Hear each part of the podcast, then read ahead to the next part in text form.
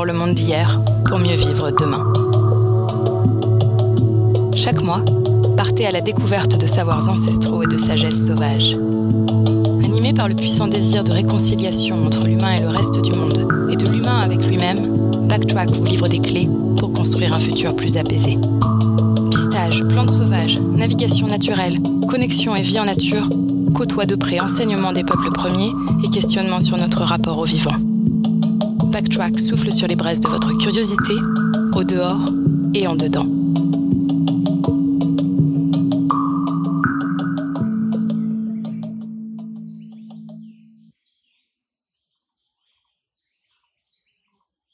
Bonjour à tous et à toutes et bienvenue sur l'épisode 2 de Backtrack. Tout d'abord, je voulais vous remercier pour l'accueil que vous avez réservé au premier épisode avec Camille. Merci beaucoup pour ça, pour euh, vos commentaires, vos petits mots et puis vos partages. Aujourd'hui, euh, on se retrouve pour parler d'un sujet qui m'anime tout particulièrement, le pistage animalier.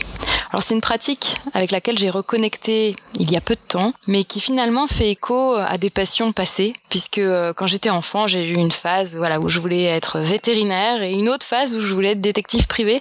Et finalement, avec le pistage animalier, vous allez le voir, on touche un peu du doigt euh, ces deux, euh, bah, ces deux métiers. Alors pour partager sur ce sujet-là, j'ai invité Thomas Baffo. Thomas, c'est l'un des porteurs en France de ce savoir-faire. C'est une personne qui, à travers euh, bah, les stages qu'il propose, les événements, les invitations qu'il fait au grand public, bah, propose véritablement de, reconnecter à ce savoir-faire ancien qu'on a un petit peu perdu. On l'a un peu perdu parce que peut-être que les besoins essentiels qu'est le pistage animalier se rattachaient initialement bah, sont comblés autrement. Mais pour autant, c'est une pratique qui répond à d'autres besoins, je pense, de notre époque. Vous verrez, on, en discute euh, tout au long de ce, podcast. Et c'est euh, une pratique qui fait vibrer tout le monde. On se rend assez vite compte, quel que soit l'âge, quelle que soit la catégorie sociale, euh, socio-professionnelle, quel que soit le lieu de vie. C'est vraiment quelque chose qui vient réveiller nos instincts d'une très jolie manière. Alors dans cet épisode, on parlera de ce qu'était le pistage par le passé, en France, en Europe et puis euh, ailleurs dans le monde. On parlera aussi du pistage aujourd'hui et surtout de la place qu'on peut lui faire euh, dans le futur. Et enfin, on vous donnera évidemment des clés pour commencer, pour peut-être vous perfectionner et pourquoi pas rejoindre une communauté de pisteurs. Je vous souhaite une très belle écoute et je vous dis à plus tard.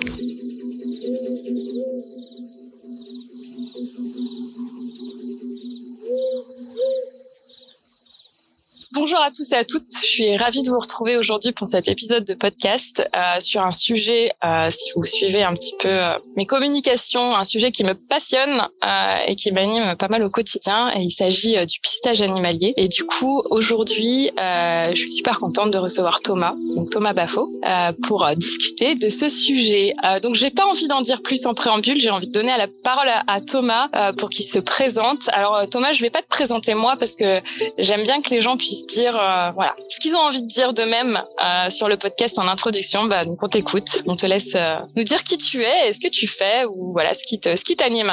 Ok, merci. Eh ben bonjour à toutes et à tous. Bonjour Marine et merci pour l'invitation. Donc effectivement, bah, moi aussi c'est quelque chose qui me qui m'anime pas mal le pistage et qui me qui m'occupe bien depuis depuis plusieurs années. Euh, c'est c'est une transition en fait qui euh, qui s'est faite pour moi euh, entre euh, les, les, les stages de survie il y a de nombreuses années et puis maintenant les stages vraiment orientés vers le pistage parce que finalement je me suis aperçu en participant à des stages de, de survie que ce qui m'intéressait c'était d'aller un petit peu plus loin dans le dans la compréhension de la nature qui, m'entourait et donc euh, sur la manière de faire avec plutôt que la manière de faire contre. Et que euh, ce qui m'intéressait c'était plutôt de passer du temps dans la nature que d'essayer d'en sortir le plus vite possible donc c'était un petit peu le contraire de la survie finalement. Et donc ça m'a amené vers le pistage. Et, euh, et là-dedans, il y a une influence très importante euh, pour moi au démarrage. C'est euh,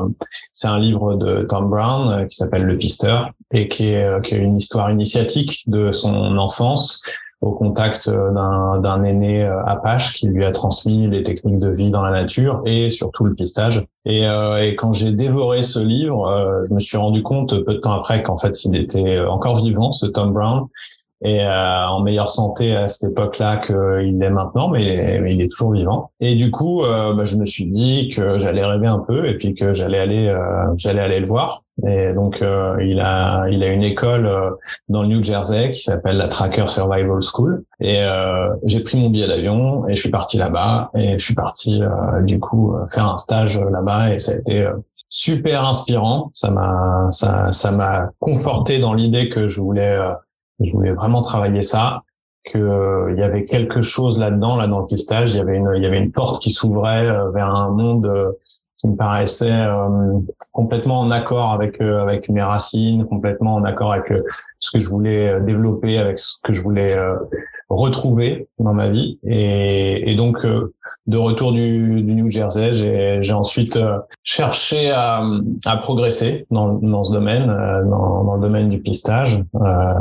et j'ai découvert CyberTracker, donc un autre système d'enseignement que je, je pourrais présenter un peu plus précisément plus tard. Euh, qui m'a qui m'a permis de rencontrer des euh, des mentors euh, du pistage, des des pisteurs bien plus avancés que moi et qui m'ont qui m'ont du coup transmis des bases techniques et qui continuent à me transmettre.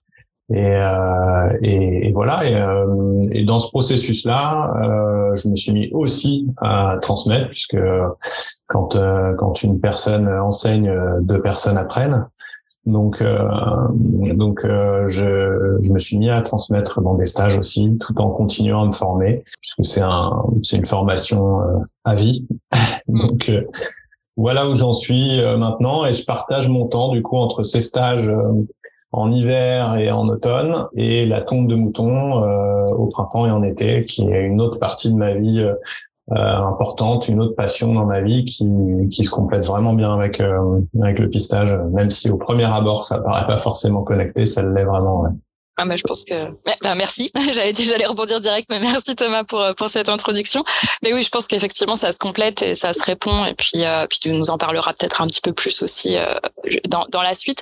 Mais je savais pas en fait que tu étais passé euh, par euh, par des stages de survie et par cet élément-là. Et c'est marrant parce que moi c'est aussi dans mon parcours ce qui m'a fait un peu shifter et évoluer, c'est que je trouve que dans les, les stages de survie, il y a vraiment cette notion d'opposition, voire d'autonomie. Si on parle beaucoup d'autonomie en nature et je trouve que c'est une aberration dans le sens où en fait quand tu es en nature il y a, y a, pas de moment où tu es moins autonome en fait tu es tellement dépendant de ton environnement bah, tu vois cette notion d'être euh, coupé et de Enfin, pas du tout. Tu es en autonomie par rapport éventuellement au reste de la société euh, habituelle, moderne dans laquelle tu vis. Oui, mmh. tu n'es pas autonome euh, par rapport à, à, ton environnement. Donc, il y a vraiment cette notion pas d'interconnexion ouais. qui euh, pour moi est, est, hyper euh, importante.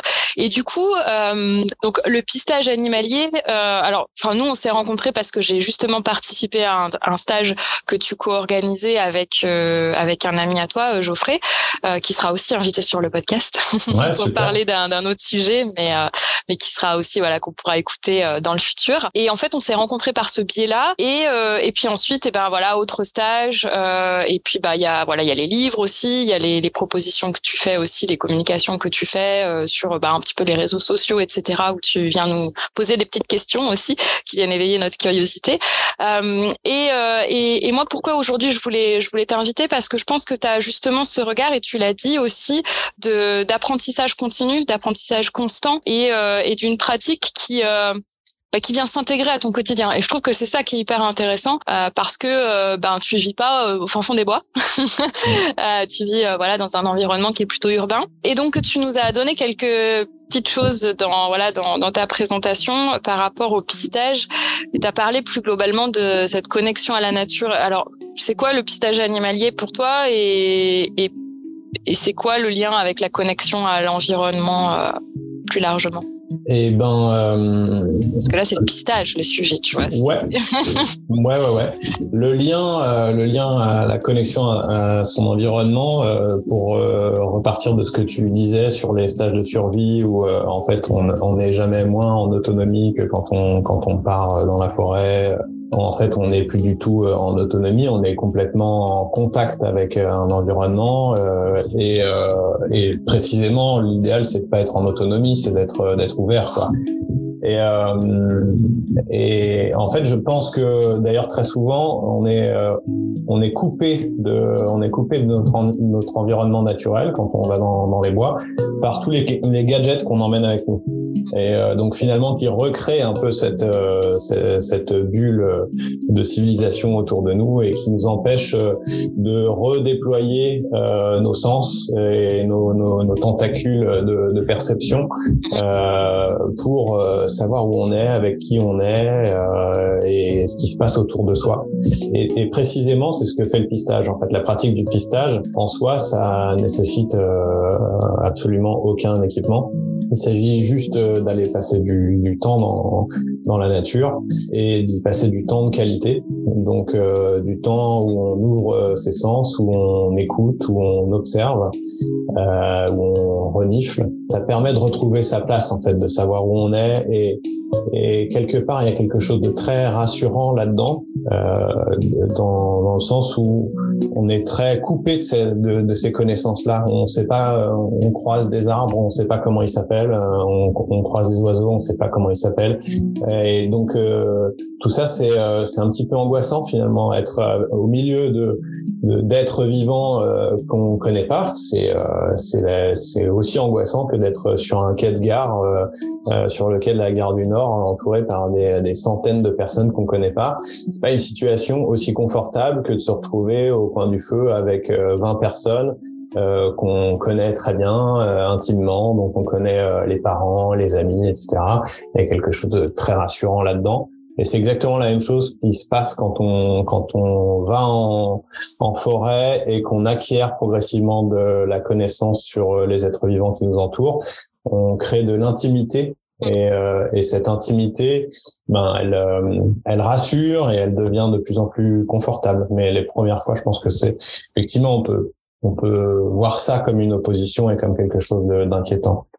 Ouais, je pense que de toute façon, c'est euh, c'est aussi une réappropriation de de ces sens et de ces émotions là aussi qui est, qui est intéressante et euh, et c'est ce que pas mal de gens cherchent aujourd'hui, je crois aussi dans dans cette reconnexion à la nature qu'on voit, je trouve. Enfin, je sais pas si c'est un biais hein, forcément quand on est un peu là-dedans, mais je trouve qu'il y a quand même cet intérêt global euh, euh, bah voilà, de revenir à, à ça, en fait, à ces moments-là, à ces temps.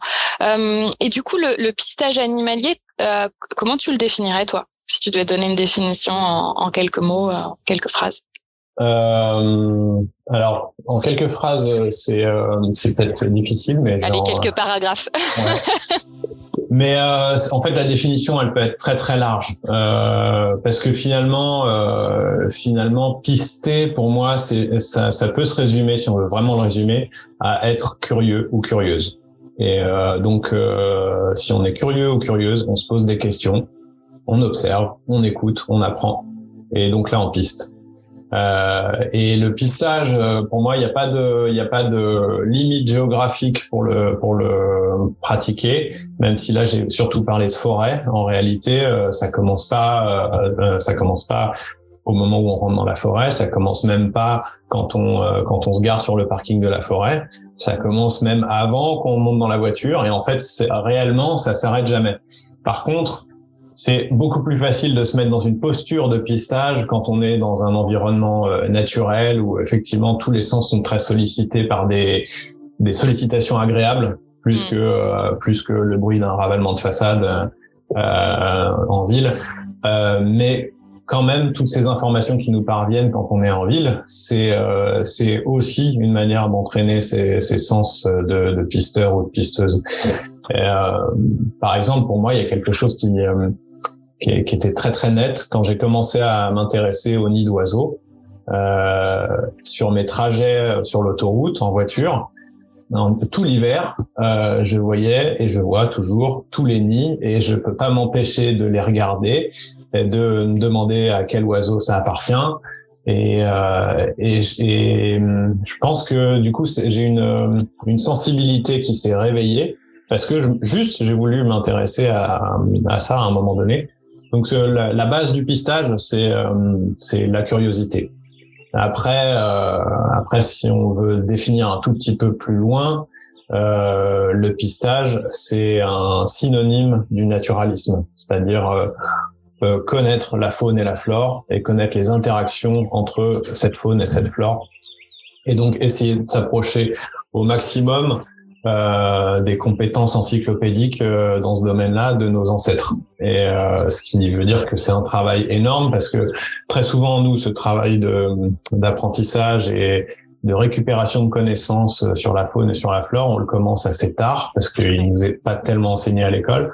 Donc, euh, si on a de la chance dans notre famille, on peut avoir des aînés qui nous l'ont un petit peu transmis, mm. mais eux-mêmes n'ont pas forcément commencé très très tôt, et du coup, c'est assez difficile d'atteindre le ce, ce, niveau encyclopédique dont je parlais euh, de des ancêtres chasseurs-cueilleurs ou des, des chasseurs-cueilleurs actuels. Euh, parce que cette, cette euh, transmission, elle s'est jamais interrompue en fait. Et donc, euh, les aînés ont une somme colossale de, de, connaissances à transmettre à des enfants qui sont déjà en train d'apprendre par eux-mêmes dans en immersion. Euh, donc nous, dans nos sociétés occidentales, on a un gros, gros, gros travail de rattrapage à faire, mais qui est très, très excitant parce que on, on, le voit, on voit ce, ce, ce, travail de rattrapage, on voit les, on voit les améliorations euh, très très vite. En fait, on voit le niveau qui, euh, qui augmente très très vite. Cette histoire de, de nid d'oiseaux, euh, mm. par exemple, maintenant je peux plus passer à côté d'un arbre où il y a un nid sans le voir.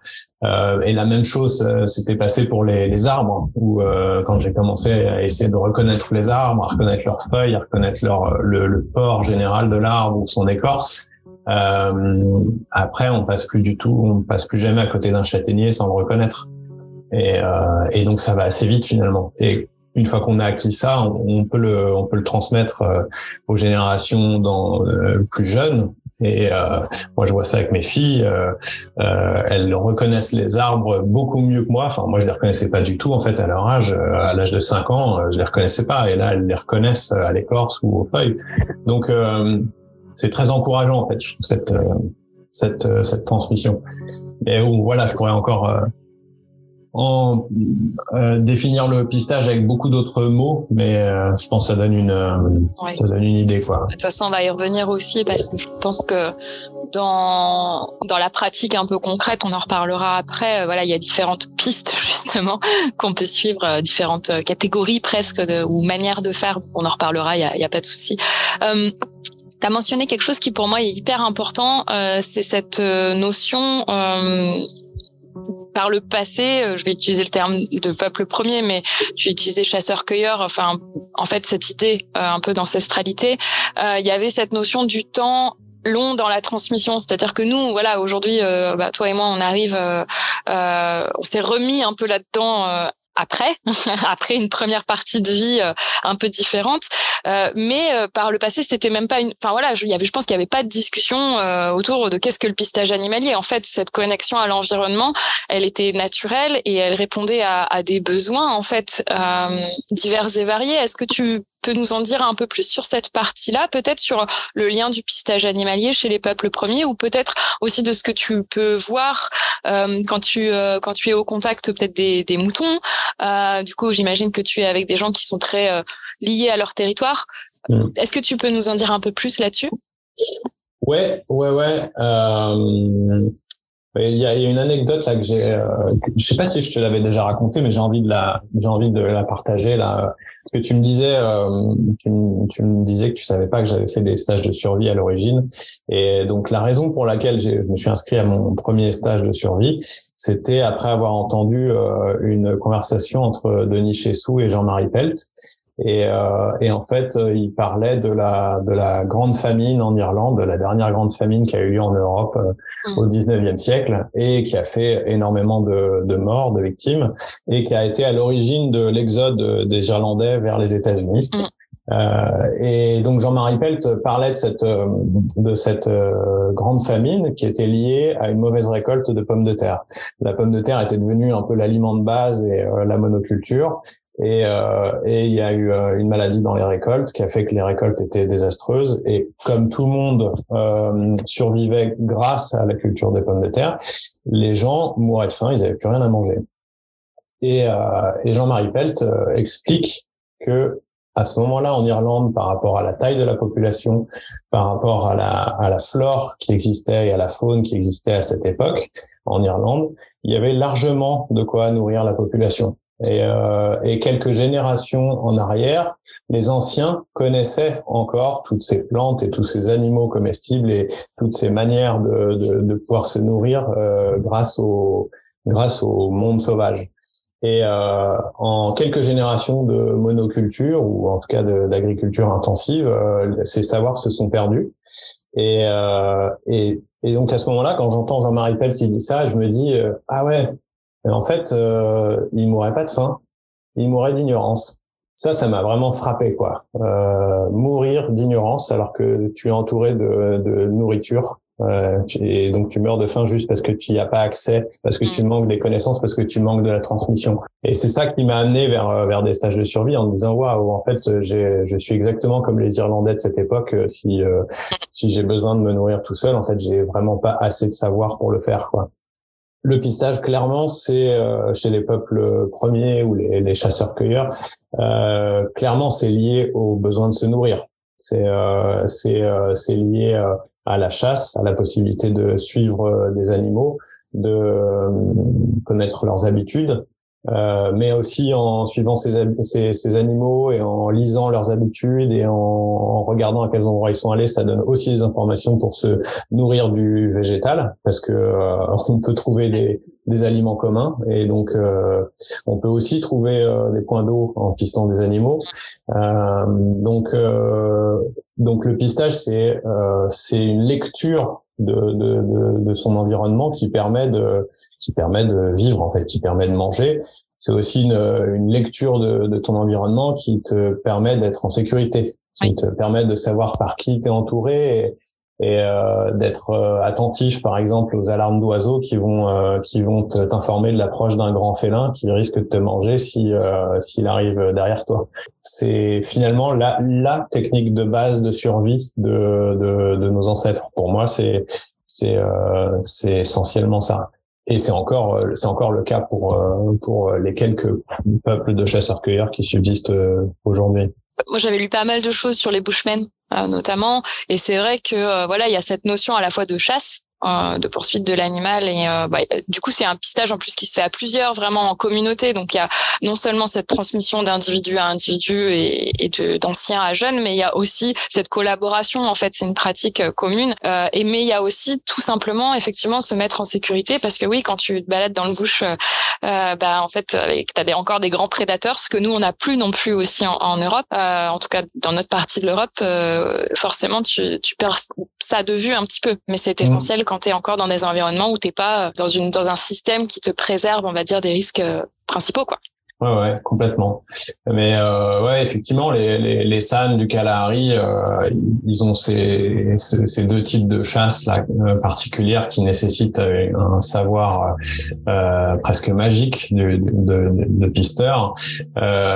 L'une, c'est la, la chasse à l'épuisement. Donc effectivement, ils vont être capables de de, de courser euh, un animal, un coudou euh, ou une antilope et la faire fuir un jour ou un jour de grande chaleur et, et cet animal est généralement pas capable de, de ventiler et de et de, de thermoréguler en courant. Donc il est capable de faire un sprint, mais ensuite il est obligé de s'arrêter pour récupérer plus loin. Donc il disparaît de la vue des pisteurs, mais par contre les pisteurs peuvent continuer à le, à le suivre en identifiant ses empreintes individuelles et remonte jusqu'à cet animal. Et donc l'animal, il est en train de récupérer, il repart en sprint.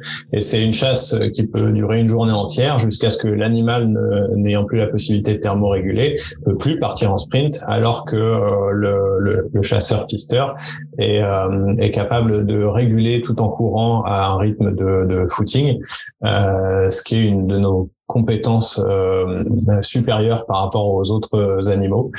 Et, euh, et, donc ça leur permet de les attraper. Et l'autre type de chasse, c'est euh, celle avec l'arc et les flèches empoisonnées, euh, puisqu'ils n'ont pas de bois suffisamment adapté pour faire des, des, des, arcs puissants. Ils ont des tout petits arcs pas très puissants, et donc leurs flèches sont pas assez puissantes pour pour tuer un animal. Et donc ils utilisent un poison qu'ils fabriquent eux-mêmes grâce à, un, des larves d'insectes euh, bien spécifiques. Et, euh, et ce et ce poison, euh, en fait, quand il est quand il rentre dans le sang de l'animal euh, grâce à la flèche, il met assez longtemps à, à, faire effet. Donc l'animal a le temps de parcourir une grande distance. Et, et idem, là c'est hyper important pour eux de savoir pister l'animal pour remonter jusqu'à l'animal et le retrouver avant que d'autres prédateurs le trouvent et, euh, et qu'ils se fassent euh, prendre leur repas. Donc euh, leur mode de vie entier euh, est lié à ça, est lié au, au pistage. Et les enfants, même les, les, enfants, pistent des tout petits animaux pour chasser des oiseaux, des, des reptiles et ils contribuent aussi à l'alimentation de la. D'accord, ouais, ils apprennent en fait dès le plus jeune âge euh, Ouais. apprenait ou après. Enfin, ouais, c'est difficile aujourd'hui. Je crois qu'il y a une grosse perte aussi de ces savoirs-là, malheureusement, euh, dans ces communautés. Euh, j'ai voilà un ami qui bosse, euh, qui bosse sur, qui est au Botswana, et c'est vrai que malheureusement, c'est quelque chose qui, qui, se perd aussi pas mal dans, dans la transmission. Mais bon, c'est un, mm. un, vaste sujet, beaucoup plus vaste que, que, que uniquement le pistage. Mais en tout cas, effectivement, il y a cette cette notion chez les peuples les peuples premiers de d'interconnexion, je crois, véritablement qui ressort avec avec le pistage et toutes les autres pratiques.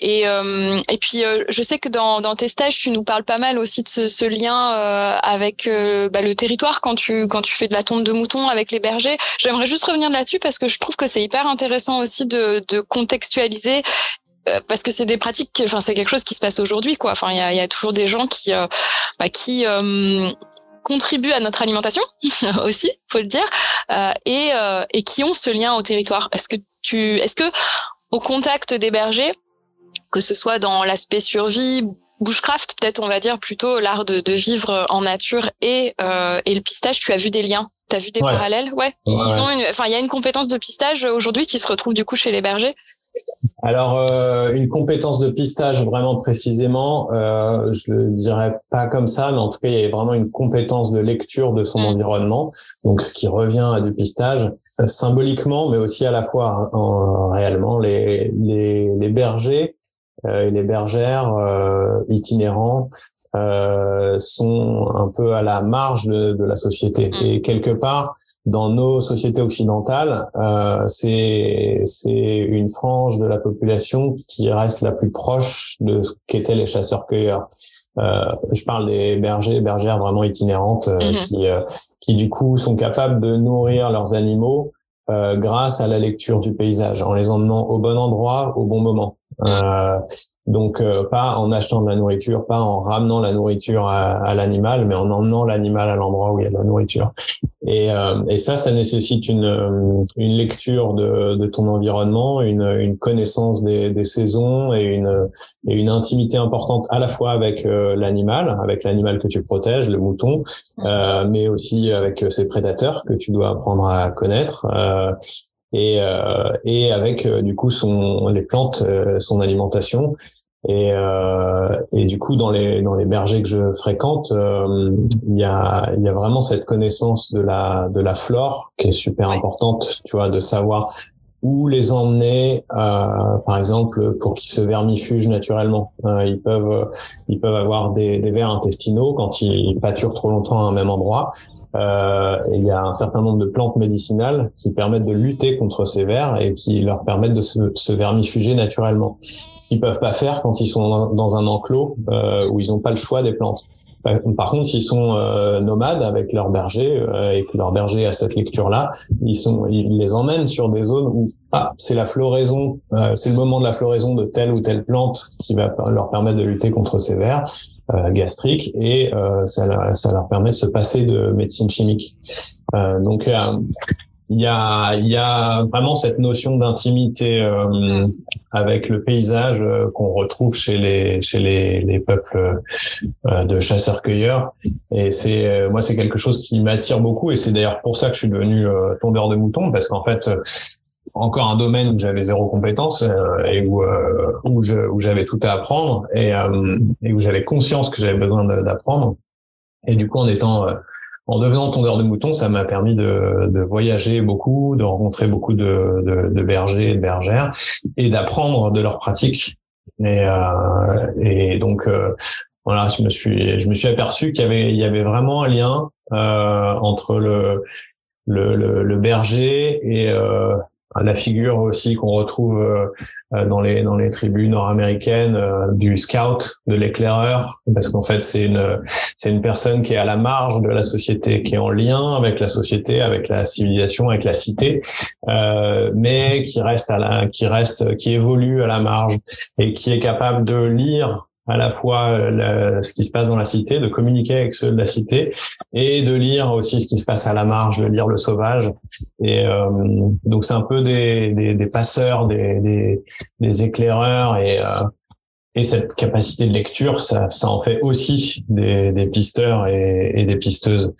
Et, euh, c'est aussi une compétence que de toute façon ils sont obligés d'avoir le, le, le, pistage pour euh, pour la protection de leur euh, leur troupeau, savoir ce qui se passe autour. Alors moins sous nos latitudes, mm. mais euh, mais des bergers des bergers dans d'autres pays rien qu'en Amérique du Nord où il y a vraiment des gros prédateurs c'est important de savoir repérer qu'il y a des empreintes de puma fraîches à côté de ton troupeau parce que ça va mal se passer pendant la nuit donc voilà des, des, choses comme ça quoi J'adore cette notion de, de trait d'union. Enfin, moi, c'est vraiment quelque chose. Enfin, voilà, je pense. Euh, qui, qui m'anime et qui j'ai envie d'être aussi, tu vois, ce trait d'union entre euh, justement euh, une société, une cité. J'aime bien la notion de cité parce que c'est un peu moins connoté que société. Société, aujourd'hui, ça sonne pas toujours hyper bien, mais pourtant c'est un fait. Mais cette notion de cité et cette notion de, de ce qu'il y a à l'extérieur, j'adore cette cette idée-là de de ouais de de trait d'union. Et du coup, euh, est-ce que, euh, est-ce que si on regarde un peu euh, dans le passé, justement, dans une dans une communauté, dans un dans, dans une, tribu, est-ce que tout le monde était, enfin, je sais pas si tu as cette cette connaissance-là, mais est-ce que tout le monde était capable de pister, d'aller vers l'extérieur et de revenir et de ramener ce, ce, lien au, au sauvage, ou est-ce que c'était effectivement le rôle de quelques personnes uniquement, euh, voilà, qui, qui avaient peut-être un, un désir d'aller voir un peu plus ailleurs ce qui se passait. Qu'est-ce que tu en penses? Euh, ce que j'en pense, c'est que euh, c'est que plus on regarde vers le passé, plus on, on, voit une grande polyvalence de compétences chez tout le monde, mm. et plus on va vers notre euh, notre ère, euh, plus on va vers une spécialisation et une division des tâches, une division du travail, qui fait que on est compétent dans un seul domaine hyper spécifique. Donc, pour répondre à ta question, j'aurais plutôt tendance à penser que absolument tout le monde avait ces compétences-là, qu'elles étaient partagées surtout qu'on parle de, de sociétés, euh, les sociétés de chasseurs-cueilleurs qui ont été, euh, qui ont été euh, étudiées à travers le monde sur différents continents. Elles partagent toutes un trait commun très important qui est l'égalitarisme. Mm. Et donc donc égalitarisme veut dire égalité aussi de compétences pour pas qu'il y ait dépendance, pour pas qu'il y ait hiérarchie qui se crée. Donc je pense que effectivement c'est des compétences qui étaient partagées par toutes et tous. Ouais. Ouais, il n'y avait pas forcément cette notion de euh, euh d'une personne spécialisée. Euh, Peut-être qu'il y en avait qui étaient plus éveillés euh, aussi à, à, à, cette lecture de, de l'environnement, mais en tout cas, enfin là je suis en train de, de, réfléchir à un bouquin que je suis en train de lire euh, sur euh, les aborigènes d'Australie. Et effectivement cette notion d'égalité et de partage de connaissances il n'y avait pas un côté mystique tu vois de euh, moi je sais lire euh, une trace toi tu sais pas je garde ce savoir là parce que c'est mm. important. C'est vraiment pas quelque chose qui transparaît dans les différentes lectures ou même les expériences que j'ai que j'ai eues donc merci d'avoir mis le doigt dessus parce que c'est vrai que je m'étais pas forcément posé cette question en ces termes. Donc merci. Bah, de rien. Ouais non je pense vraiment que ce que tu dis là, cette euh, garder une partie des compétences pour soi et se spécialiser euh, dans, dans, un domaine qui te donne un avantage sur les autres, c'est quelque chose qui appartient à notre euh, culture moderne entre guillemets, occidentale ou en tout cas sédentaire, que qui est pas qui est, pas parlante dans, dans des sociétés nomades.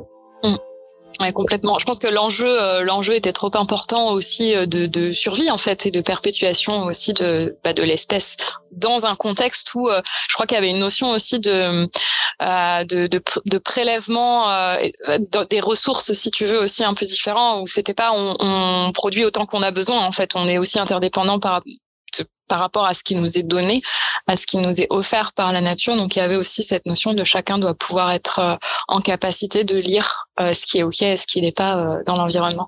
Tu as dit quelque chose en tout début de, de session. Et j'ai envie de te lancer là-dessus.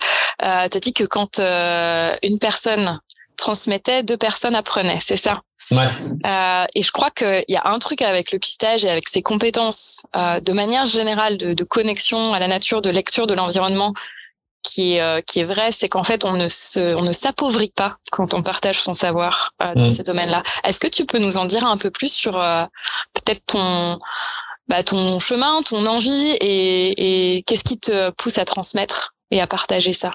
Ouais, bah, ça fait parfaitement le lien avec ce que tu viens de dire, ce truc de garder un peu du savoir pour soi, euh, pour euh, se donner de l'importance et euh, et, euh, et, et, un, et un rôle un peu supérieur aux autres qu'on retrouve pas dans les sociétés nomades. le, effectivement, une vision biaisée du pistage, c'est celle de du mal dominant affirmatif euh, qui euh, qui regarde une empreinte dans le dans, dans la boue et qui affirme d'un ton euh, important que c'est ça et qui donc laisse aucune place euh, à qui que ce soit d'autre pour euh, pour critiquer ou en tout cas si c'est critiqué ou si c'est questionné c'est juste réaffirmer de manière plus forte et plus autoritaire et donc ça, ça permet à personne d'avancer, ni au gros mal dominant qui a fait cette affirmation, euh, ni euh, ni à celles et ceux qui ont pu questionner ça. Et, euh, et donc clairement pour euh, pour progresser dans, dans, dans le pistage, il y a cette besoin de remettre en cause ces euh, ces, ces hypothèses. C'est un peu une, une démarche scientifique comme Willy Benberg l'a décrit. on avance des hypothèses, ensuite on vérifie ces hypothèses ou on les infirme. Si euh, finalement elles sont pas vérifiées, bah, on refait une nouvelle hypothèse euh, et on voit si elle est plus euh, plus parlante, plus euh, euh, si elle est plus en rapport avec la réalité. Si elle est, si elle s'avère euh, un petit peu plus logique, ben on va la pousser plus loin, tout en ayant toujours la possibilité de éventuellement à un moment donné dire ah mais non finalement elle est pas bonne et on la remet en cause et on refait une hypothèse.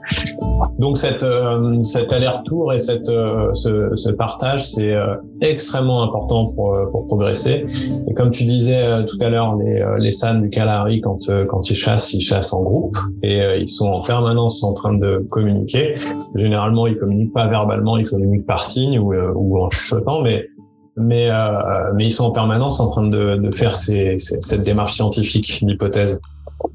Et, euh, et moi, la transmission, en fait, ça m'a été fortement suggéré par euh, John Ryder, euh, donc un, de mes mentors, hein, qui est évaluateur cyber tracker en, en track training et en, et en tracé indice. Et donc il est anglais.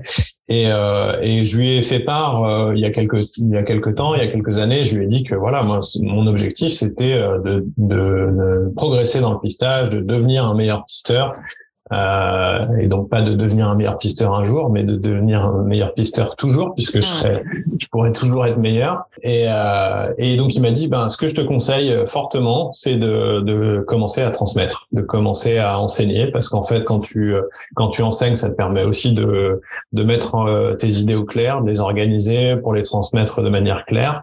Et euh, donc c'est aussi pour toi plus euh, un processus euh, logique qui te permet de bien organiser tes connaissances.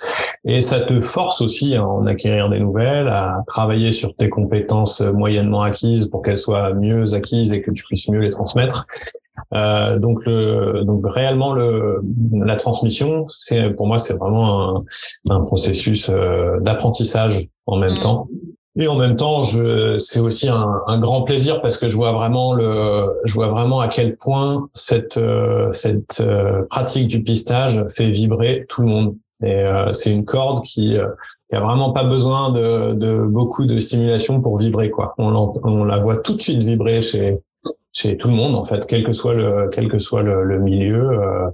et quel que soit le sexe, quel que soit l'âge, c'est c'est réellement, on sent que c'est une, une racine ancestrale qui, qui, qui demande qu'à germer à nouveau. Voilà, j'ai du plaisir, à, j'ai du plaisir à transmettre, euh, à transmettre le, le pistage et, euh, et, et puis c'est, vraiment quelque chose que j'ai envie de, de développer en France, ouais, parce que parce que on en est un petit peu, on en a été éloigné pendant assez longtemps en fait de ces connaissances-là et donc comme on disait tout à l'heure, il y a il y a un vrai travail de récupération euh, à faire et euh, donc j'essaye d'en être acteur et puis euh, ma, ma vision c'est de faire en sorte qu'il y ait d'autres acteurs et actrices en France de ça pour qu'on soit plus nombreux et nombreuses à transmettre et que et que on soit plus nombreux du coup à recevoir à recevoir ces connaissances-là et les bénéfices qui vont avec, quoi.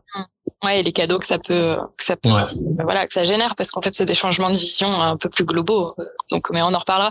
Mais c'est vrai, ce que tu as dit au début, ça m'a, dans, dans cette notion de la, de la transmission, ça demande quand même, euh, ce que je lis, c'est que ça demande d'être sacrément euh, entre guillemets confiant dans le parce que tu remets quand tu transmets tu remets en cause finalement ce que tu penses un peu savoir, mais tu sais que tu sais pas tout. Donc ça demande d'avoir suffisamment confiance en fait en, soi pour remettre tout en jeu, et puis surtout d'être super humble en fait. Et euh, j'ai l'impression ces deux qualités, euh, enfin ces deux choses moi qui quand quand t'as voilà quand t'as donné euh, ta, ta vision de la transmission et de comment tu te positionnes par rapport à ça, c'est deux éléments hyper importants. Mm. Et je pense que c'est des choses qui sont aussi ultra importantes quand tu es en extérieur et que tu pistes justement. C'est cette capacité à savoir que tu sais pas donc tu n'auras pas forcément de certitude et que c'est ok. Et ça, c'est pas toujours ok dans, dans notre société. Et puis ouais, d'être humble par rapport à ça, quoi.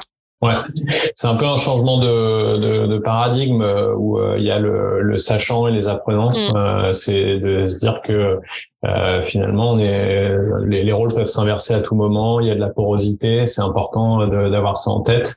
Et c'est très important, je pense, en tant qu'instructeur ou instructrice, de savoir dire je sais pas ou de, de dire bah on va chercher ensemble parce que je suis pas sûr euh, ou alors de dire je me suis trompé et, euh, et ça euh, c'est hyper difficile dans notre culture occidentale pour euh, pour les ceux qui ceux qui enseignent ouais, les leaders entre guillemets enfin qui sont à un moment dans une posture de, de lead en tout cas ouais Ouais, bah le, enfin, on a tendance à se dire que dans le, quand tu es dans le rôle d'enseignant, tu es censé être omniscient. Et sauf que personne ne l'est. Euh, et, et, du coup, revenir un peu en arrière sur ce, sur ces frontières trop claires, trop nettes, euh, c'est, pas toujours euh, facile.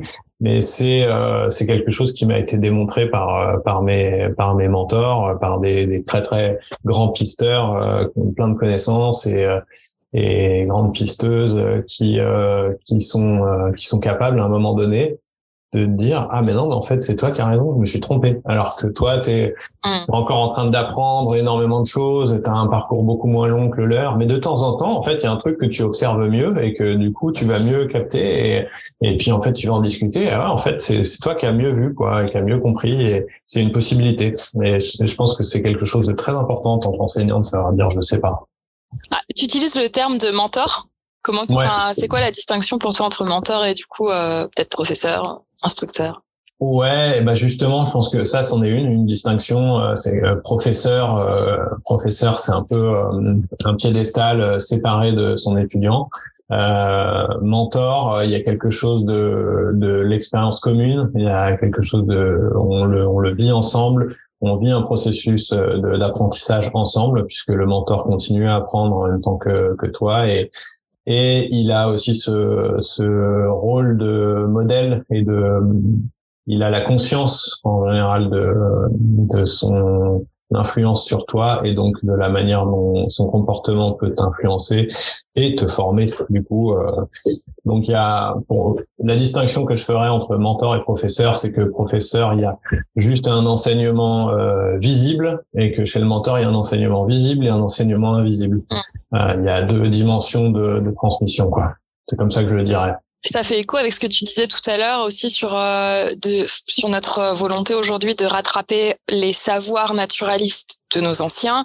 Mais du coup, avec cette notion de mentor, au-delà de rattraper les savoirs naturalistes, il y a aussi les savoir-faire, les savoir-être euh, et la posture en fait avec cette notion de mentor où euh, bah, c'est aussi du comportement. En fait, c'est pas que ce qu'il va y avoir dans les livres. Ouais. Euh, on pourrait pas euh, devenir très bon pisteur, très bien connecté à son environnement uniquement. Et je les adore hein, les bouquins, mais vraiment, mais uniquement en lisant des livres et en absorbant de l'information déconnectée des sens en fait. Euh, et de et de ce qu'on va sentir quand on est dehors. Ouais, ouais, complètement, parce que c'est pas uniquement une, une, une question de de remplissage euh, de, de, remplissage du euh, de ton de ta gourde d'apprentissage c'est aussi comment tu vas la remplir quoi. Et, euh, et donc c'est aussi quelque chose que qui s'apprend la, la manière d'apprendre. Comme dans quelle situation tu vas te te mettre quelle quelle pratique tu vas tu vas commencer à mettre en place dans ta vie pour apprendre apprendre de, de ton environnement et pas uniquement apprendre euh, de, des livres ou des autres euh, êtres humains, mais euh, apprendre par toi-même. Et c'est quelque chose qu'on est obligé de réapprendre aujourd'hui parce qu'on a tendance à croire que tous les apprentissages se font dans les livres ou dans les écoles. en réalité, il y a tout un tas d'apprentissages très profonds qui se font en direct, juste grâce à nos sens, quoi. Et il faut les vivre en fait. Et moi, il y a un truc qui qui m'enseigne beaucoup, qui m'apprend beaucoup dans le pistage. Je suis quelqu'un de très impatient. Et en fait, euh, avec le pistage, tu peux pas. Enfin, je veux dire, avec, euh, avec la connaissance de la nature, avec euh, la connexion, tu es obligé de passer par cette phase de ben, passer du temps dessus. Dessus, j'entends sur ces sujets-là, dehors. Ça peut être encore une fois dans des milieux plus ou moins urbains. Hein. Moi, j'habite pas non plus au milieu des bois, je suis dans un lotissement, etc ça peut suffire. Mais il, y a il faut passer du temps, mm. il faut passer par de la frustration, parce que bah, tu n'as pas les réponses, tu les cherches, mais tu sauras jamais vraiment. Et, euh, et ouais, ces deux, ces deux éléments-là, je trouve que c'est des gros, gros apprentissages, euh, en tout cas pour moi, euh, grâce au pistage. Et en fait, la question que j'ai envie de te poser, c'est aujourd'hui, si on, voilà, tu as une vision où tu voudrais que, tu aimerais, tu souhaiterais que plus de gens reconnectent à ça, ce serait quoi la place du pistage aujourd'hui dans dans la société moderne, dans une société où bah on n'a pas forcément besoin de chasser, euh, tu vois, on n'a pas forcément, euh, on n'est pas dépendant de cette compétence-là. Dans le cadre actuel, sauf euh, gros effondrements, etc. Comment, enfin, quelle place on peut y faire du coup? Par quel argument entre guillemets on pourrait le ramener sur le devant de la scène? Euh, alors, avant de répondre à ça, il y a, quand tu parlais là, tu, ça m'a ça m'a évoqué une, une une anecdote que j'ai trouvée chouette et dont je vais je vais, que je vais te raconter. Euh, euh, ce que tu disais sur des fois tu es impatient et tu veux la réponse tout de suite et, et, tu, et tu peux pas l'avoir tu es obligé d'attendre. Euh, J'aime beaucoup l'idée que en fait à partir du moment où tu poses la question, la réponse va venir un jour ou l'autre. Mais ce sera peut-être dans trois minutes, dans trois heures, dans trois ans, tu sais pas.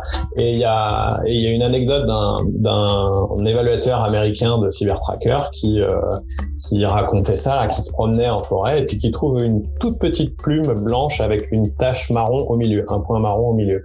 Et, euh, et il sait pas du tout de quel oiseau ça vient. Et pourtant, il a quand même des bonnes connaissances. Donc, il va voir tous les chasseurs autour euh, et il leur demande mais d'où ça vient cette, cette plume? Vous savez de quel oiseau ça vient? Il n'y en a pas un seul qui est capable de lui répondre, même des chasseurs qui chassent des oiseaux, du gibier volant, etc.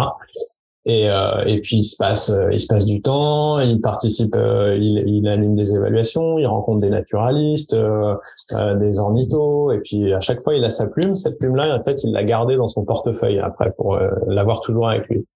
Et, et puis il trouve pas la réponse. Et puis plusieurs années plus tard, sur le bord de la route, il trouve un oiseau, un, je sais plus quelle rapace c'est d'Amérique du Nord, qui s'est fait taper par une voiture il s'arrête euh, parce que d'ailleurs entre guillemets ce genre de pratique quand on voit un animal qui s'est fait taper par une voiture, il y a toujours plein d'apprentissages à faire et j'encourage toutes celles et ceux qui nous écoutent à aller les voir de près, à s'arrêter quand c'est possible en sécurité. Et donc il ramasse euh, cet oiseau et euh, il regarde et toutes les plumes du buste de cet oiseau sont blanches avec une tache marron au milieu et donc il identifie enfin l'oiseau à qui appartenait la plume. Et, euh, et donc c'est plusieurs années après, mais juste il a pas lâché sa question quoi. Elle est restée là. Elle est restée dans son portefeuille. Elle est restée là et puis la réponse est venue. Euh, voilà. Et comme tu dis, euh, sans être impatient, parce que c'était plusieurs années après. Donc je pense que en quoi le pistage a sa place en plein plein de choses. Une des premières choses, euh, ça nous fait travailler la patience. Et la patience, je pense que c'est quelque chose euh, de d'assez sous-estimé dans notre dans notre culture. Euh, on a besoin toujours de vitesse, de rapidité, et on n'est vraiment pas entraîné à la patience. On n'est pas entraîné au temps long. Et, euh, et le pistage, ça nous remet dans le temps long, ça nous remet dans la lenteur, ça nous remet dans un dans un temps plus biologique en fait mm. que que compter que découpé en minutes et en secondes. Euh, donc euh, clairement, ça, ça, ça, nous, ça nous apporte sur ce plan-là. Et, euh, et, un, et le, le premier, la toute première qualité que je trouve, que je vois émerger dans, le, dans la pratique du pistage, c'est l'empathie. C'est-à-dire que ça nous permet d'avoir plus conscience de ce qui se joue autour de nous, des, des liens euh, animaux et végétaux autour de nous. Euh, donc ça nous les rend plus vivants. Enfin déjà ça, ça nous les rend présents. Euh, des fois on les voit juste pas du tout. Et quand on commence à pister, on commence à les voir. Et quand on commence à les voir, on commence à voir leur cycle de vie. Donc ça, ça nous les rend plus vivants aussi. Et, euh, et du coup, ça crée de l'attachement. Euh, L'arbre à côté duquel on passe, euh, il a un nom maintenant. Euh, cette empreinte, elle a un nom, et donc je sais qu'il y a cet animal-là qui passe à cet endroit. Et, donc ça commence à raconter des histoires. Et cette empathie, elle a clairement toute sa place comme qualité dans dans notre dans notre vie moderne. c'est c'est c'est pas valorisé comme une compétence euh, première euh, dans, dans, notre culture occidentale est plutôt compétitive. Euh, mais en réalité, euh, l'empathie, ça, c'est ce qui va te permettre de mieux lire aussi tes proches, de savoir ce qui va, ce qui va pas, de mieux lire des situations dangereuses aussi, si on veut vraiment parler quelque chose de d'une application de, de, de, ces compétences-là. Euh, donc ouais, pour moi le, le, le, pistage, ça, juste ça, juste l'empathie, euh, déjà je trouve que c'est très important. Et, euh, et derrière l'empathie, il y a tout un tas d'autres choses qui se qui se redéveloppent, comme euh, notre notre place en fait dans un dans un cycle. Euh, je parlais tout à l'heure du fait que un, ce soit un peu angoissant d'être au milieu de au milieu de, de choses et de gens qu'on connaît pas. Mm. et c'est tout aussi angoissant de faire partie d'un cycle dont on maîtrise euh, ni euh, les rouages qui nous précèdent ni les rouages qui nous succèdent et donc on ne sait pas d'où arrive euh, la nourriture, comment elle a été produite, qu'est-ce qui se passe après nous. donc on, on fait partie d'un cycle malgré nous. De toute façon, on en a conscience mais on en, on en a une lecture que très restreinte d'un tout petit segment. Et, euh, et, ça, je pense que ça participe vraiment de, de l'angoisse des temps modernes. Et le pistage, ça résout ça. Ça, ça, ça donne des outils et ça donne euh, de l'engouement pour aller explorer les autres parties du segment et, euh, et, et du coup, euh, ouais, savoir se situer quoi. Et euh, donc retrouver du confort Ouais, cette notion de bah, d'être englobé, de faire partie en fait effectivement de quelque chose de, de, de plus grand, j'ai envie de dire pas au sens euh, voilà supérieur, mais plus plus ouais global. Et avec euh, cette vision euh, que c'est pas hostile aussi, mmh. euh, de se re-rapprocher parce que bon cette séparation homme-nature finalement elle est hyper récente euh, à l'échelle de, de, notre vie globale d'espèces. Donc ouais, de, de, revenir un peu sur cet élément-là de on fait partie du tout.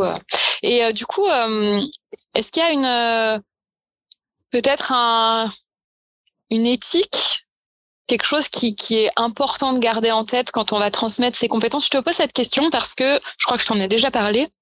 La dernière fois, je parlais avec une, euh, une nana qui bosse sur euh, sur euh, des projets de recherche sur le lynx, sur la mhm. préservation du lynx, et qui me disait qu'il y avait cette espèce d'engouement sur le pistage, notamment pour aller pister le lynx, etc. Et que elle, elle avait une crainte que ce soit soit que ça tombe, je cite, entre de mauvaises mains, ou en tout cas que ce soit pas forcément utilisé à bon escient, voire que ce soit invasif pour euh, l'espèce. Est-ce que, euh, j'en parlais avec, euh, aussi avec une autre personne qui fait de la communication animale, cette notion de consentement presque de pistage, est-ce qu'il y a un moment où il faut savoir laisser euh, bah, l'espace extérieur à, à d'autres espèces aussi? Enfin, qu'est-ce que tu en penses? Bah ouais, ouais, je suis, je suis bien d'accord avec ça. Ça peut être invasif, c'est clair, et du coup, c'est quelque chose qu'il faut garder en tête.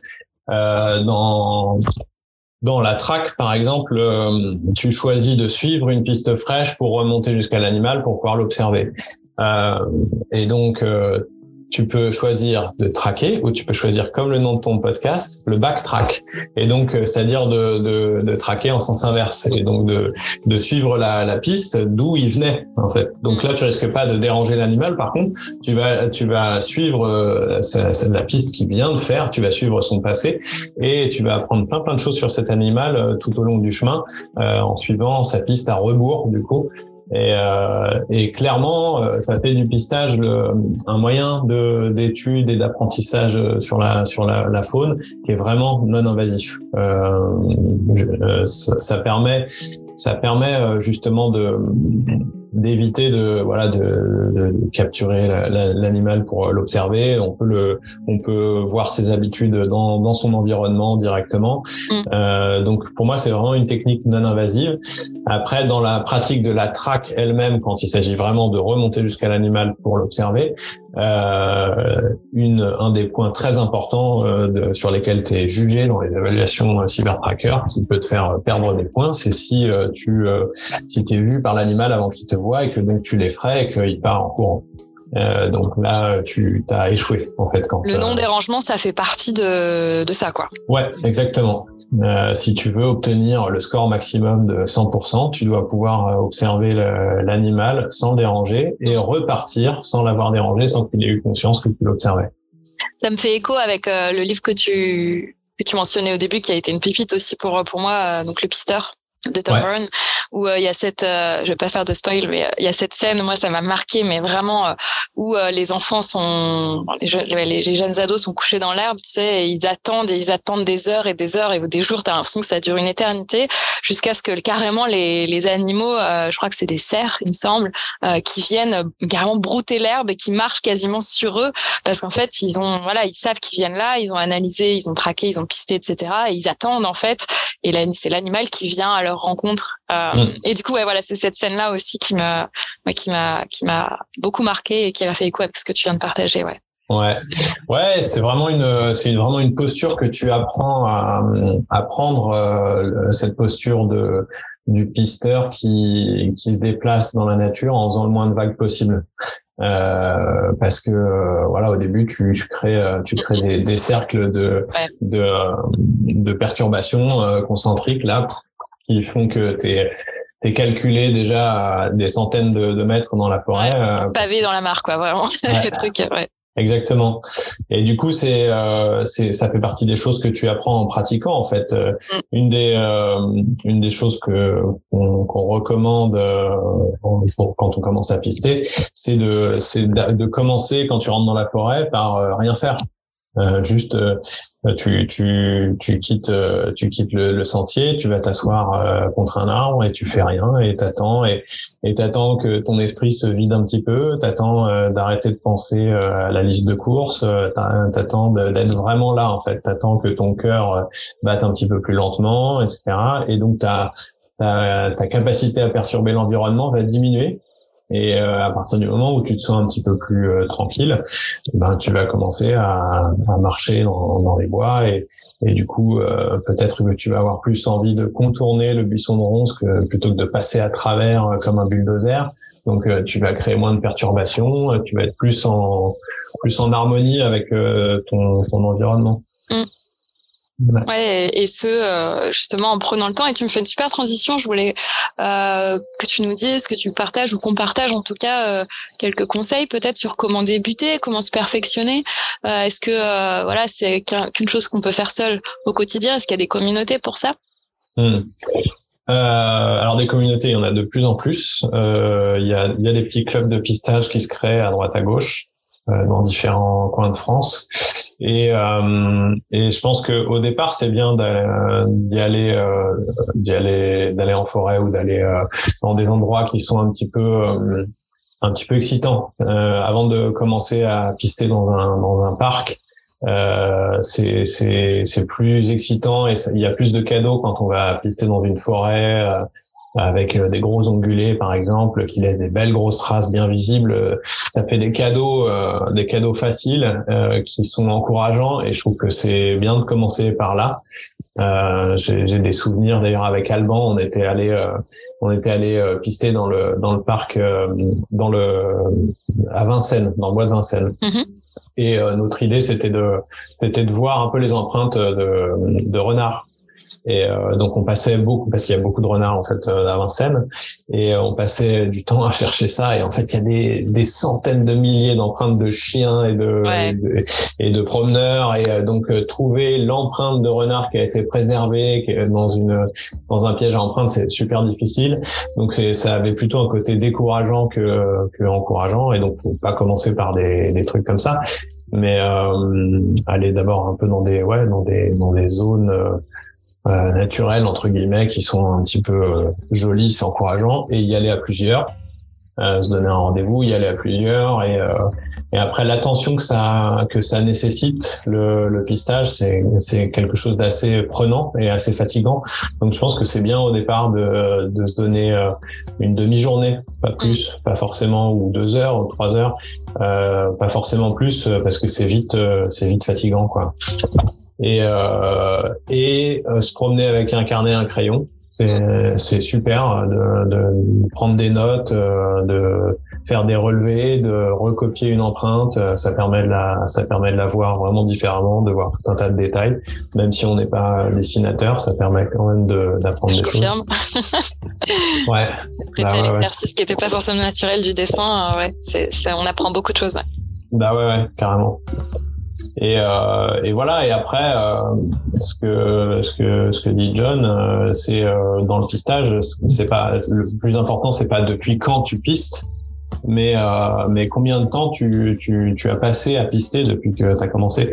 Et donc plus plus tu vas passer du temps sur le sur le nez le nez en l'air ou le nez au sol à, à observer, et plus tu vas tu vas apprendre.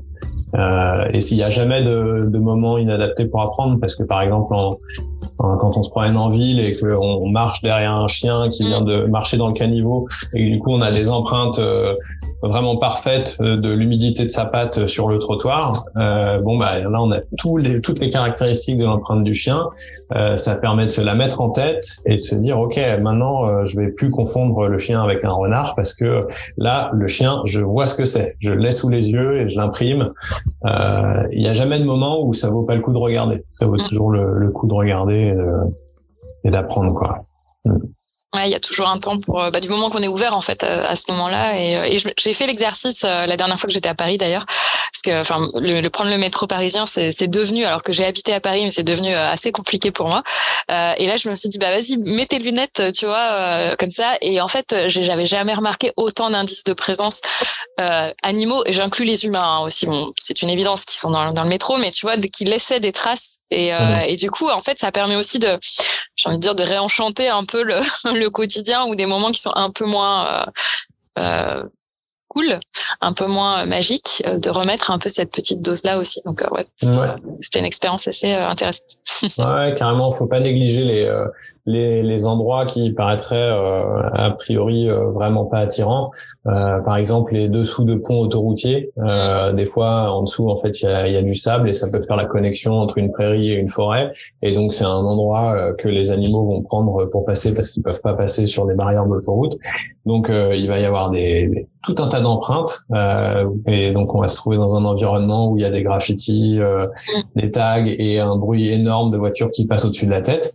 Mais cet endroit, c'est un passage d'animaux sauvages et il y a une poésie énorme qui se qui s'en dégage à partir du moment où on commence à, à lire les traces et indices qui se, qui se trouvent là. Et comme tu dis, c'est vraiment, euh, ça réenchante un peu le, le, monde, ça permet de, ouais, ça permet de pas, de pas rester euh, focalisé sur, euh, sur la verrue euh, fabriquée par euh, l'être humain à cet endroit-là, quoi. Ouais, j'en parle, j'en parle assez régulièrement. Tu nous avais transmis euh, euh bah, dans le premier stage que, que j'ai fait, euh, tu nous avais passé, fait passer cette canette de bière. Je sais pas si tu te souviens de 8-6 mmh. là, que, que tu avais trouvé dans la nature. je ah, des déchets et tout. Et en fait, bah, tu nous avais dit un peu à la Rafiki dans Le Roi Lion, regarde mieux. et en fait, il y avait effectivement des empreintes de dents euh, qui, qui, est d'un animal qui était venu grignoter un peu la, la canette. Et du coup bah après voilà tu cherches à qui ça peut appartenir. Tu, je me souviens tu avais tes crânes et du coup on avait essayé de comparer euh, les mâchoires euh, qui pouvaient laisser ces empreintes. Bah, c'est ouais, ça, franchement ça m'a marqué c'est magique quoi. Un, un, déchet hein, et je regarde plus de déchets pareils je les ramasse dans la nature mais je les regarde plus pareil. Maintenant avant les mettre les mettre dans le sac tu vois je les tourne dans tous les sens voir s'il y a pas une trace et tout. Enfin, ouais ça change franchement la, la vie quoi de, de voir les choses sous cet angle là je trouve ah, c'est chouette. Merci de me rappeler ce, cet épisode-là. Ça me, ça me fait plaisir. C'est cool que. Ouais, ouais, ça m'a marqué vraiment, quoi. Mmh, chouette.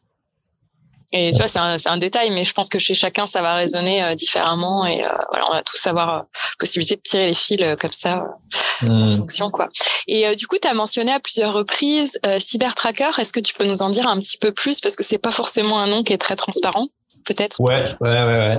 Ben, Cybertracker, euh, par rapport à ce que tu disais justement au début, où tu disais que la, la transmission euh, dans les communautés euh, SAN du Calari se faisait plus forcément comme avant, de manière fluide entre les aînés et les jeunes c'est précisément euh, Cybertracker, c'est une organisation internationale qui vise, qui est née dans les années 90 euh, en Afrique du Sud et qui vise à ne pas perdre cette culture, euh, précisément la culture du pistage chez les SAN, euh, parce que c'est c'est né là-bas en fait grâce à Louis Liebenberg, qui est un scientifique qui s'est aperçu de ce, que, de ce dont tu parlais, du fait que les les nomades chasseurs-cueilleurs San euh, euh, voyaient leur mode de vie menacé euh, par euh, la pratique de l'agriculture autour, qui faisait que leurs terres étaient confisquées euh, pour faire de la monoculture. Et, et du coup, ben, ce qu'on leur proposait, comme ce qui s'est passé ailleurs dans le monde, partout, sur tous les continents, pour les pour les peuples nomades, on leur proposait de se sédentariser. Donc, on leur proposait des des réserves, des zones bien bétonnées et un mode de vie euh, à l'occidental pour lequel euh, ils n'étaient pas du tout prêts à abandonner leur, euh, leur culture ancestrale. Et, et Louis Liebenberg, il a eu, il a eu cette, ce génie de se dire, waouh, il y a une, il y a une culture du pistage qui est, qui est multimillénaire, qui s'est qui s'est euh, probablement transmise depuis euh, plus de 10 000 ans euh, chez, chez ce peuple, qui est menacé là. Et donc il faut trouver un moyen de lui donner une valeur aux yeux occidentaux. Donc comment faire en sorte que cette, cette, cette culture ait une valeur, donc ça veut dire une valeur financière forcément d'un point de vue occidental, euh, pour qu'on ait envie de la préserver. Et euh, donc, il s'est dit, bah, en fait, il y a des applications euh, très claires euh, du, du, dans lesquelles on peut utiliser le pistage, notamment les suivis de faune, les, la recherche scientifique, la lutte contre le braconnage, l'écotourisme, etc. Et donc, si on arrive à valoriser leurs connaissances, leurs compétences dans ces domaines-là, en les rendant utiles pour ces pour ces domaines-là, euh, ça va permettre de, de, poursuivre cette transmission. Et donc, euh, il a mis en place euh, un système d'évaluation des compétences de pistage, parce qu'il s'est aussi aperçu, euh, en fait, en allant dans les dans les dans les villages SAN, enfin dans, ou dans les dans les camps SAN, donc des villages, euh, que tous les SAN n'étaient pas forcément aussi bons pisteurs les uns les unes que les autres, euh, et qu'il y avait déjà eu une perméabilité de euh, la culture occidentale qui faisait que quand un homme blanc venait poser une question euh, dans un dans un camp, il y avait forcément probablement de l'argent à la clé et qu'il dépendait de plus en plus de l'argent plutôt que de la chasse et de la cueillette.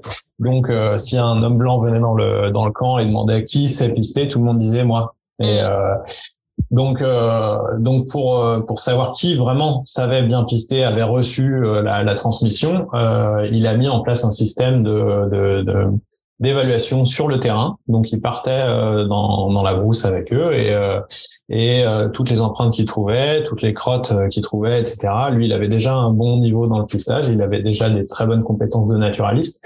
Euh, il posait des questions dessus pour euh, savoir euh, si euh, il connaissait, s'il reconnaissait l'empreinte, s'il reconnaissait les, les, les plumes de l'animal, de l'oiseau, s'il reconnaissait la crotte, etc.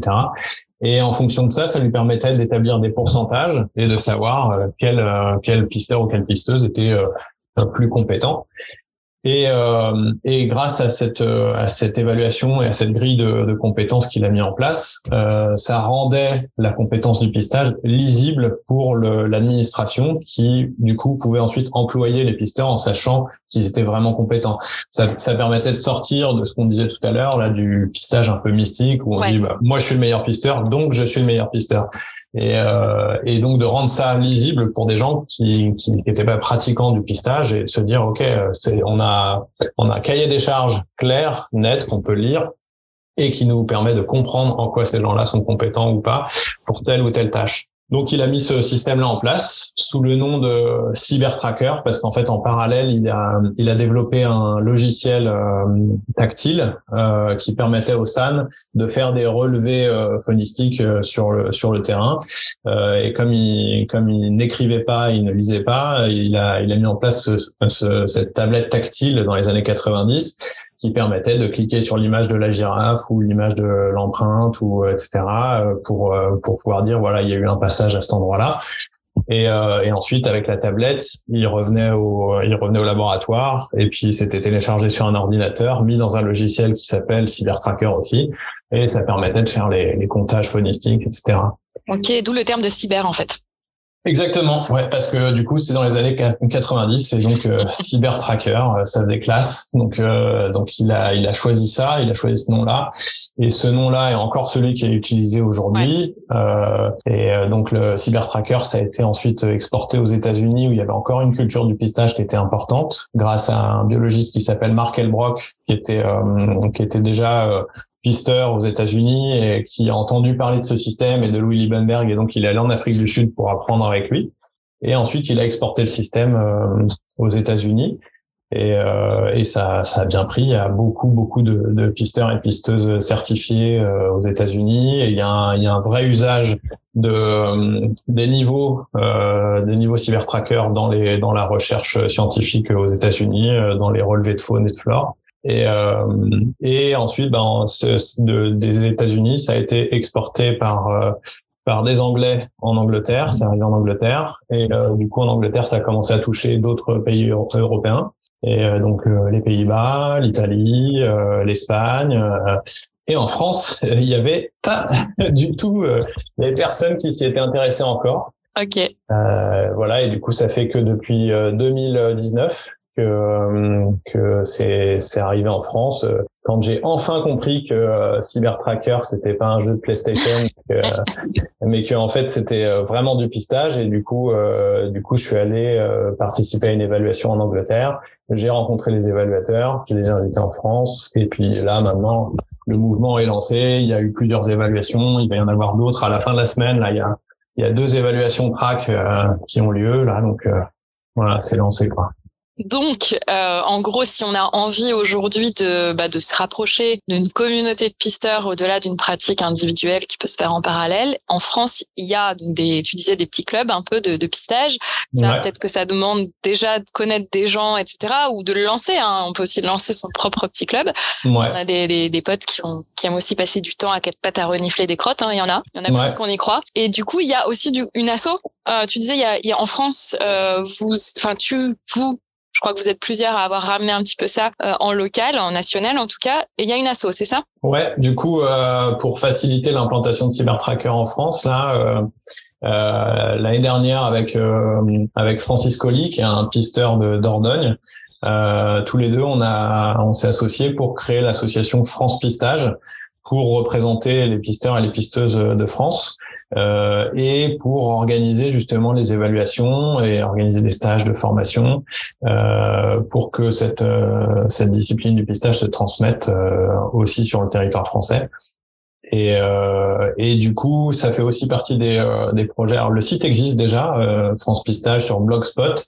Il n'est pas encore vraiment bien référencé, donc il est difficile à trouver. Mais euh, mais du coup l'idée dans ce dans ce dans ce site c'est de c'est d'annoncer les évaluations et les formations et aussi de faire un petit annuaire des euh, des pisteurs et des pisteuses euh, par région du coup qui permettent de rentrer en contact en fait euh, voilà. Et du coup de se rapprocher de personnes qui euh, qui, veulent pratiquer ensemble euh, et éventuellement de faire apparaître les niveaux aussi euh, les niveaux cyber tracker sur le sur le site ce qui permet de savoir qu'on peut aller apprendre auprès de telle ou telle personne. Si on est dans le puits de Dôme ben on va plutôt aller à tel endroit on va pas aller à Paris tu vois. Mm. ouais qui connaissent en plus qui ont qui ont des, des connaissances et des compétences adaptées aux bah, la, ouais, au biotope dans lequel on est, quoi. Ouais, aussi, on retrouve des espèces assez similaires. Il y a quand même des, des spécialisations, on va dire, faunistiques dans chaque coin, quoi. Dans les Alpes, euh, dans les très hautes montagnes, tu trouves pas la même chose que, que dans les bois euh, plus de, de vallées quoi. Et euh, moi je voudrais juste revenir sur deux choses euh, que tu as dit et préciser pour les gens qui vont qui vont nous écouter euh, par rapport à Cybertracker. Moi j'ai un peu freiné là sur le côté évaluation parce que ça me faisait un peu flipper pour être honnête d'être évalué sur ce genre de choses. Mais ça y est, je suis inscrite à une évaluation en avril prochain. Donc euh, parce que je sais et j'ai entendu euh, et vous le répétez assez et voilà ça a mis le temps d'arriver là-haut, mais que bah en fait c'est une évaluation mais c'est un apprentissage parce que c'est pas c'est pas une c'est pas un, un contrôle quoi, c'est pas une interro c'est il y a un vrai échange. On, se teste évidemment, mais on se teste à plusieurs. On a aussi des retours d'informations et c'est voilà, on apprend énormément. Donc ça, je l'ai entendu. Et puis la deuxième chose aussi avec Cybertracker, moi ce que j'ai trouvé super chouette, c'est que ça crée un réseau international aussi, comme tu l'as dit. Et comme j'ai la chance de pas mal, tu vois, voyager avec le travail, bah la dernière fois j'ai pris contact avec une personne qui est euh, au Moyen-Orient, qui euh, voilà, qui a pu aussi me me, enfin me, me référer euh, avec des personnes qui connaissaient le lieu et les espèces et je suis allée tu vois sur une réserve animalière où j'ai pu voilà passer un peu de temps aussi découvrir des, des traces d'autres animaux mmh. que j'avais mmh. pas dans mon quotidien. Donc euh, voilà, ça ouvre aussi des portes à la fois en local et puis euh, et puis à l'international. Ça c'était chouette quoi. Ouais, c'est chouette que tu sois inscrite parce que euh, tu, tu verras, hein, c'est vraiment un processus super excitant. Euh, le, la, la, manière dont ça se déroule, une évaluation, c'est c'est 50 questions sur le terrain, dans la nature, en se promenant, qui te sont posées sur deux jours. Et en général, les questions, elles te sont posées par série de 3 à 4 Mm. à un endroit euh, parce que par exemple tu as un truc dans un arbre il y a un truc au sol juste à côté euh, il y a un truc dans les buissons là-bas et donc euh, as, tu vas avoir trois questions au même endroit avant que tout le groupe bouge à un autre endroit pour poser ces questions-là. Et donc quand les trois questions ont été posées et que tout le groupe a répondu à la, aux trois questions euh, il y a un débrief de ces questions-là tout de suite avant de avant de quitter les lieux. Et c'est c'est là qu'il y a une valeur pédagogique super importante. C'est que euh, c'est que tu as fait de ton mieux pour donner ta ta meilleure réponse tu t'es creusé mais à un moment donné tu es obligé de trancher tu, tu peux pas dire. Je, je je pense que que c'est un merle ou peut-être un, pigeon ramier. Ah, je sais pas. Merle pigeon ramier bon il faut que je tranche. Tu tranches en donnant ta meilleure réponse qui est ce qui te ce que ce dont tu es capable en l'état actuelle de tes, de tes connaissances. Et juste après, quelques minutes après, tu as euh, la réponse réelle. Et donc, euh, soit tu t'es trompé, soit tu as, trouvé, mais il y a peut-être d'autres personnes dans le groupe qui se sont trompées. Et donc, l'évaluateur va expliquer quelles sont les caractéristiques qui permettent vraiment de différencier, euh, on va dire plutôt le pigeon ramier de la corneille. dans son empreinte. Et, et quand tu vas avoir ce, ces caractéristiques-là en tête, ben, plus jamais tu vas tu vas confondre les deux. Tu vas avoir des, des, des, règles très claires dans ta tête, une image très claire dans ta tête qui va faire que tu auras plus cette hésitation. Alors pigeon ramier, corneille, pigeon ramier, corneille, parce que là tu as un critère précis de, de distinction. Et, euh, et c'est ça vraiment la vertu, c'est que tu, euh, tu apprends au fur et à mesure de tes réponses, euh, de tes erreurs ou de tes. Des fois, c'est un coup de chance un peu aussi. Tu te dis ah là, je choisis l'un ou l'autre. Et puis bon, bah c'est un coup de chance, mais tu dis à une prochaine fois, j'aurai peut-être pas de la chance. Donc là, je vais vraiment écouter l'explication.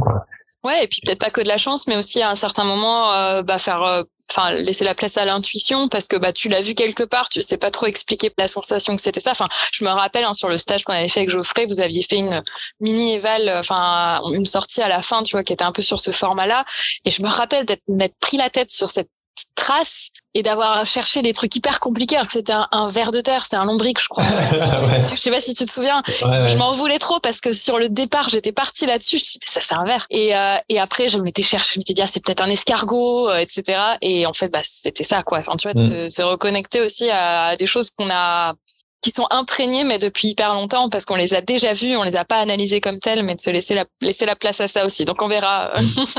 on verra si j'arrive à sortir du mental euh, mais euh, c'est clairement quelque chose que j'ai observé euh, euh, dans le public français et chez moi aussi, euh, cette difficulté à se soumettre à une évaluation, le terme évaluation est vraiment repoussant. Quoi. Mm. Il, y a, il y a une espèce de blessure scolaire euh, chez nous en France qui fait que euh, on freine des cas de fer en fait face à ce truc-là. Et moi, je l'ai ressenti aussi hein, sur sur ma première évaluation. J'étais tout content, j'ai fait un très bon score dès ma première évaluation, j'étais ravi. Et quand j'ai fait ma deuxième évaluation, mon idée c'était de c'était d'améliorer ce score, de continuer à grimper. Et j'ai fait un score moins euh, parce que j'étais pas sur un territoire que je connaissais, donc j'ai fait plus d'erreurs et donc j'ai baissé mon score par rapport à mon score de, départ, euh, enfin de la première évaluation en, fait, et je l'ai super mal vécu. Ça m'a ça m'a vraiment euh, miné et du coup, je me rappelle que, euh, que René Nota, euh, il, il, a vraiment euh, soigné le fait de me récupérer, de, de venir me voir et me dire bon, ouais, voilà, t'es dégoûté, mais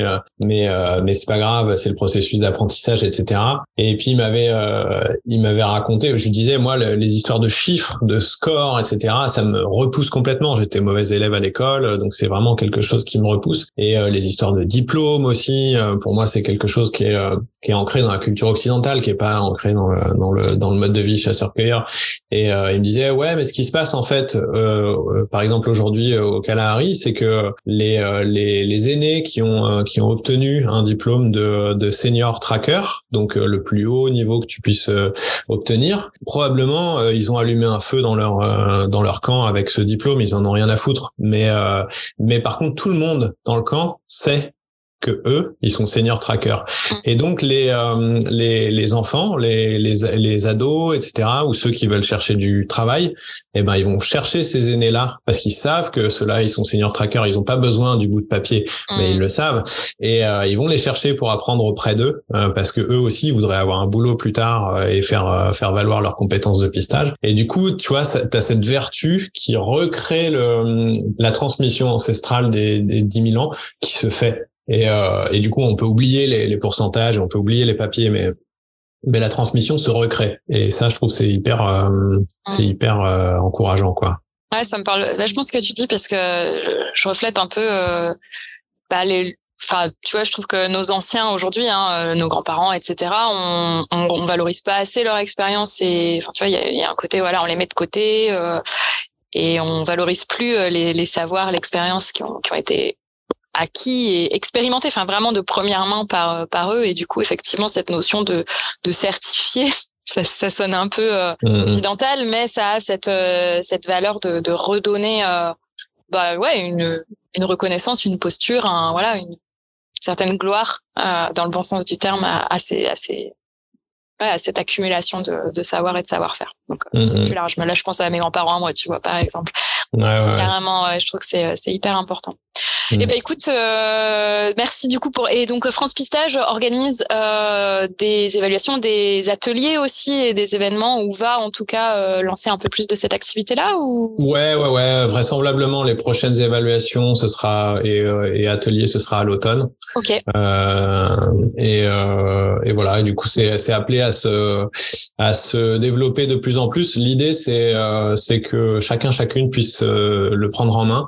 Donc n'importe qui peut devenir adhérent de France Pistage euh, de manière à y participer.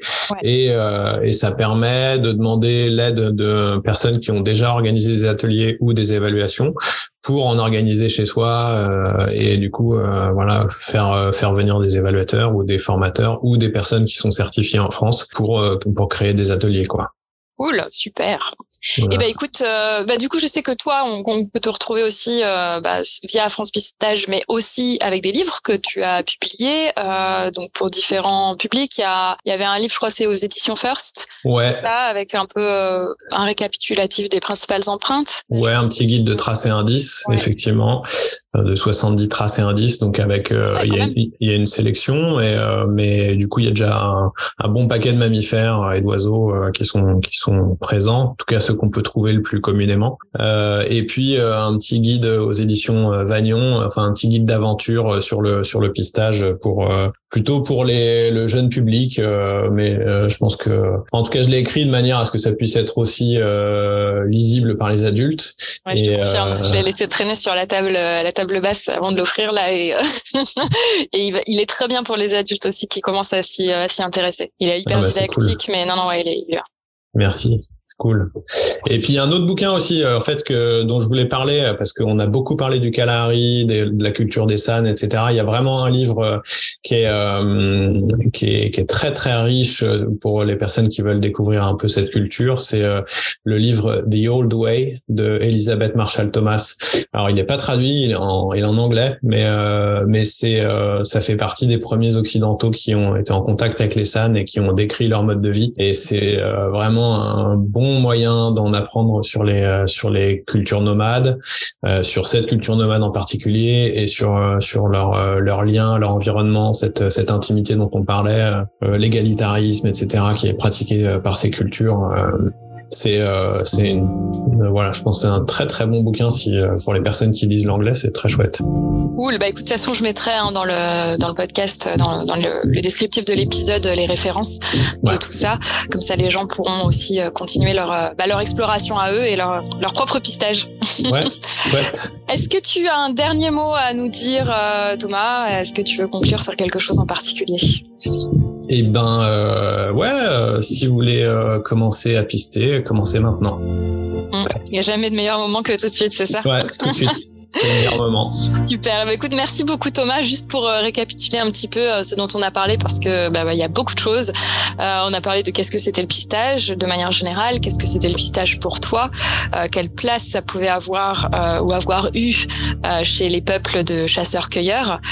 On a parlé du fait que ben, le pistage avait toute sa place aujourd'hui et je crois qu'on le voit. Il y a un vrai regain d'intérêt, que ce soit à travers le travail de certains photographes animaliers, que ce soit à travers des stages de connexion à la nature. Euh, les gens ont envie de ça et le pistage a vraiment toute sa place parce qu'il transmet une posture euh, et un rapport au monde. Euh, je pense qu'il peut être bah, vraiment une plus-value, si on peut dire aujourd'hui. Et on a parlé évidemment de comment s'y mettre et, et, comment retrouver des gens comme bah, des gens comme nous, des gens qui aimons s'extasier devant une empreinte, une crotte, une, une, herbe, une feuille grignotée, une feuille de ronce retournée qui, qui, a beaucoup de choses à nous raconter. Euh. Donc voilà, on a parlé de tout ça. Euh, merci beaucoup Thomas. Et puis euh, avec plaisir, merci bah, à on toi. Se retrouve, on se retrouve sur le terrain de toute façon bientôt, j'en suis sûre. Et puis, puis voilà, bah à très vite. À très vite, merci. Merci, merci Thomas, salut.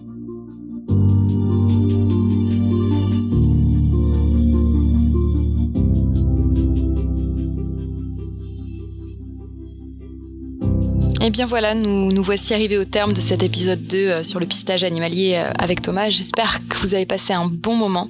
J'espère qu'on a réussi à vous transmettre cette petite étincelle euh, qui s'allume chez nous quand on parle du pistage, quand on parle de ces moments où on essaye de voir l'invisible finalement. J'espère qu'on vous aura donné envie de vous connecter plus profondément et plus intensément à, tout ce qui vous entoure. Et s'il y avait peut-être une chose que, j'aimerais retenir de, de cet épisode, c'est vraiment cette notion large du pistage animalier, cette, euh, cette vision que finalement, plus que des connaissances techniques ou scientifiques euh, ou des compétences vraiment très pointues, c'est presque plus une manière de voir le monde. Euh, c'est une manière de, voilà, de regarder le quotidien différemment pour aussi le réenchanter. Et je crois que c'est une chose dont tout le monde a grandement besoin. Donc voilà, c'est peut-être le, le message clé que j'aimerais que vous gardiez à la fin de cet épisode 2. Sur ce, je vous dis à très bientôt pour la suite des aventures de Backtrack. Je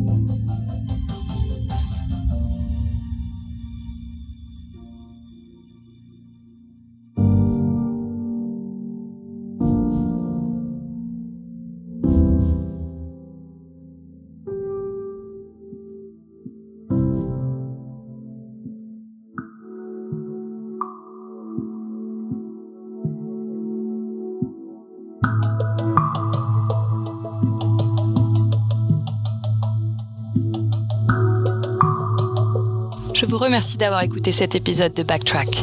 N'hésitez pas à laisser vos commentaires et vos avis sur les plateformes d'écoute. Backtrack est aussi présent sur les réseaux sociaux, alors on se retrouve là-bas pour prolonger nos échanges et pour passer le mot. Rendez-vous le mois prochain pour une autre aventure partagée et pour souffler ensemble sur les braises de votre curiosité. À très vite!